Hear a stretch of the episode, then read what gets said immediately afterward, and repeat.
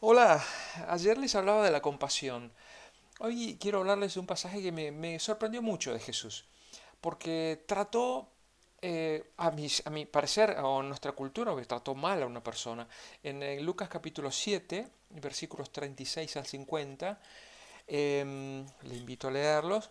Em, Jesús fue invitado a una cena en la casa de una persona que se llamaba Simón. Cuando ni bien entró, eh, una mujer, eh, que dice una mujer pecadora, eh, le lavó los, lavaba los pies con un perfume muy caro, llorando con sus lágrimas, le lavaba los pies y se los secaba con sus cabellos.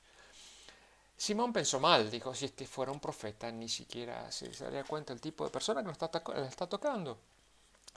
Y Jesús le dice una parábola, le dice, un hombre se le perdonó poco poco amor demuestra. El que se le perdona mucho, mucho amor demuestra. Yo entré a tu casa y no me lavaste, no, dice, entré a tu casa en versículo 44 y no me ofreciste agua para lavarme el polvo de los pies, pero ella los lavó con sus lágrimas y los secó con sus cabellos. Versículo 45. Tú no me saludaste con un beso, pero ella desde el momento en que entré no ha dejado de besarme los pies. Tú no tuviste cortesía de ungir mi cabeza con aceite de oliva, pero ella ha ungido mis pies con un perfume exquisito. Delante, eh, Jesús le está diciendo esto a Simón, delante de los invitados. O sea, yo creo que si a mí me hubieran invitado y, yo estuviera ahí y me, tratan mal, o sea, me, invitan pero no me tratan ni siquiera, ni me saludan, ni que todo eso, eh, yo hubiera salido ahí, hubiera charlado con Juana, hubiera dicho a otros mis amigos, viste, mira lo que me hizo.